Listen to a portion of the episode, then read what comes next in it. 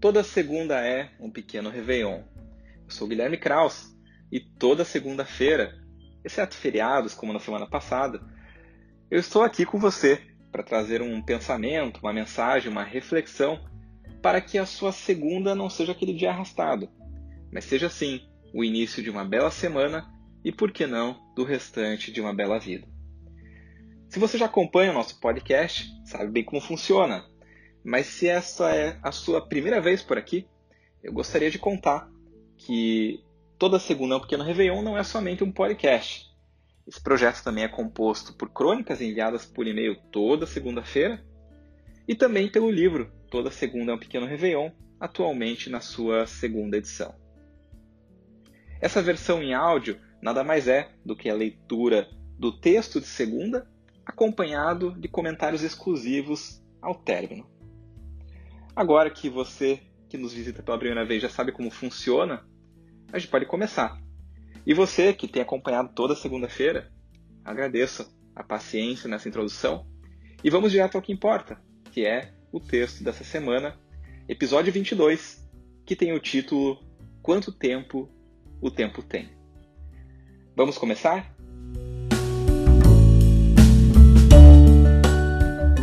Olá, como estão as coisas por aí? Eu espero que bem. Na semana passada não tivemos crônica e nem podcast. Tenho me dado o direito de não fazê-los nos feriados. Escrevo e gravo a edição de hoje diretamente da praia, com a nítida impressão de que quando por aqui o tempo passa mais devagar.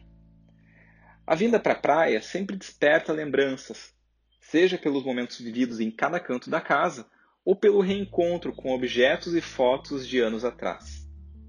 A casa no litoral, não raro, torna-se depósito de memória e eletrodomésticos da penúltima linha. A percepção quanto à velocidade do tempo também se deu por reencontros e conversas no WhatsApp. Quando recebo notificações do grupo dos amigos da faculdade, logo imagino que vem bebê novo a caminho. Há quem diga que tem gente que só se encontra em velórios e casamentos, no caso da minha turma, muito pela nossa faixa etária de 30 e poucos anos, o motivo assíduo de reconexão tem sido sempre uma gravidez. Na falta de um filho para estimular o grupo, alguns meses me tornei pai de um cachorro, o Caetano. Mas isso já é outro assunto. Olhava o tempo passar quando, após semanas em silêncio, uma notificação desse grupo apareceu. Uma nova criança? Que nada. Um dos participantes havia encontrado um discurso da nossa formatura. O texto, claro, reacendeu memórias e elogios, inclusive do próprio autor, esquecido de que ele mesmo havia escrito o texto na qualidade de orador da turma. Já se passavam 15 anos desde que o arquivo fora salvo, provavelmente em um pendrive, recurso indispensável de um tempo em que não haviam mais do que pássaros, aviões e chuva nas nuvens. Em meio à nostalgia, o orador sem memória fez pergunta tão inspirada quanto seu discurso. Passados muitos anos dele, e com todos nós chegando, de acordo com a expectativa média de vida, a metade da nossa jornada aqui na Terra, qual seria a avaliação de cada até aqui? Pergunta sábia que nos ajudou a nos atualizar sobre a vida de cada, mas principalmente sobre as nossas próprias vidas. Enquanto li as respostas, imediatamente lembrei de Vou Te Levar, música de Lobão, que dizia assim: Pensar em tudo que se passou, que se pôde sonhar e não realizou. A vida tentando escapar, mas não por agora. Ao mesmo tempo, tanta coisa se amou, se refez, se perdeu, se conquistou. Retratos estampados do nosso amor em preto e branco, pregados na parede. Era a vida escapando, mas não por agora. Atualizar-me sobre histórias de quem conheço há mais de 15 anos era contar evidências de como a vida se faz. As notificações que anunciam crianças já foram as que anunciaram primeiros beijos. Ao contar o capítulo atual da minha história, também pude enxergar a linha da vida. A conversa no aplicativo acabou virando também um encontro na praia. Tudo diferente, tudo igual. Mudamos muito, mas ainda somos os mesmos. Em linhas gerais, todos somos assim. O tempo nos transforma intensamente, mas é incapaz de mexer na essência. Não somos crianças e nos tornamos adultos, somos tudo. O tempo é enigmático, passa e não passa. Parece exato, mas quanto tempo o tempo tem? Algumas coisas na vida vão, outras permanecem. Realidade e memória se confundem. Mas independente da velocidade e da lembrança, o dia na praia e conversas como essas deixam bem claro para mim. Cada minuto vale muito, especialmente se valorizado no presente e não apenas quando já se tornou passado. Eu espero que você tenha uma ótima semana por aí e que a sua segunda seja vivida como um verdadeiro Réveillon.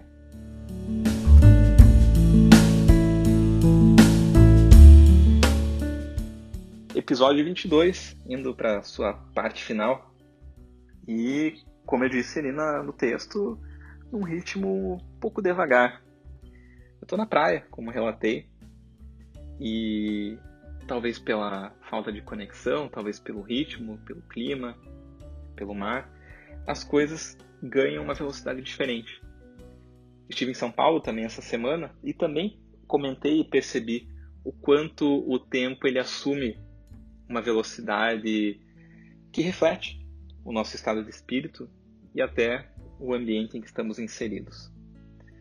Ao mesmo tempo que o tempo parece passar tão rápido, por vezes algumas coisas parecem não mudar, especialmente quando reencontramos quem conhecemos há tanto tempo, em que a gente pode observar mudanças muito claras de vida, filhos, casamentos e tudo mais, mas ainda a pessoa guarda aqueles traços de sempre.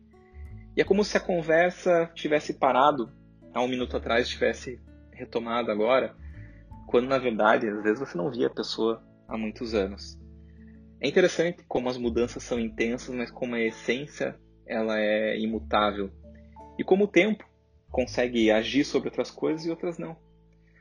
Mas toda essa reflexão sobre o tempo que passa e não passa, sobre as coisas que mudam e não mudam, me fazem é, parar para pensar sobre o valor do momento e sobre o valor do minuto sobre a importância de a gente conseguir fazer com que lembranças tão boas que a gente tem é, possam ser também vivências tão boas que a gente tem. Em geral, costumamos valorizar mais as coisas quando passaram e não quando estão acontecendo.